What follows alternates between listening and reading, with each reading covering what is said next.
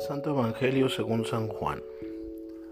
En aquel tiempo Jesús se fue a la otra orilla del mar de Galilea o lago de Tiberíades. Lo seguía mucha gente porque habían visto los signos que hacía curando a los enfermos. Jesús subió al monte y se sentó ahí con sus discípulos. Estaba cerca la Pascua, festividad de los judíos. Viendo Jesús que mucha gente le seguía, le dijo a Felipe, ¿Cómo compraré pan para que coman estos? Le hizo esta pregunta para ponerlo a prueba, pues él bien sabía lo que iba a hacer. Felipe le respondió, ni doscientos denarios de pan bastarían para que cada uno le tocara un pedazo de pan. Otro de los discípulos, Andrés, el hermano de Simón Pedro, le dijo, Aquí hay un muchacho que trae cinco panes de cebada y dos pescados. ¿Pero qué es eso para tanta gente? Jesús le respondió, Díganle a la gente que se siente. En aquel lugar había mucha hierba.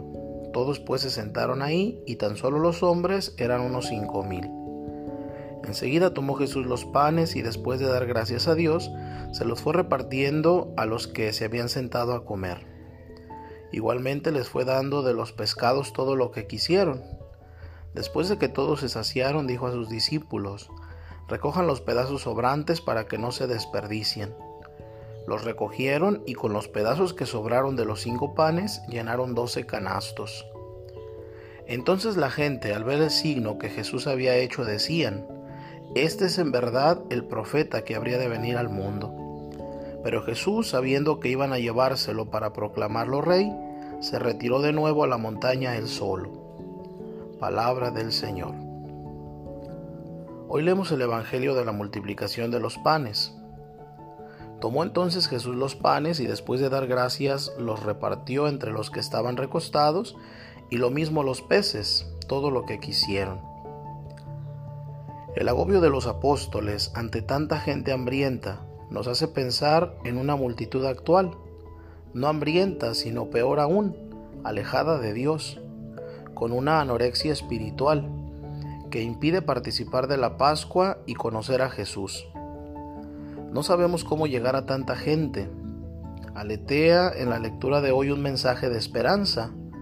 No importa la falta de medios, sino los recursos sobrenaturales. No seamos realistas, sino confiados en Dios. Así como Jesús pregunta a Felipe dónde podría comprar pan para todos, en realidad se lo decía para probarle, porque él sabía lo que iba a hacer. El Señor espera que confiemos en Él. Al contemplar esos signos de los tiempos, no queremos pasividad, pereza, falta de lucha, sino esperanza.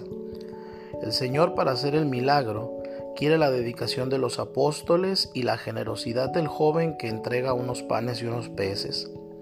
Jesús aumenta nuestra fe, obediencia y audacia, aunque no veamos enseguida el fruto del trabajo como el campesino no ve despuntar el tallo después de la siembra.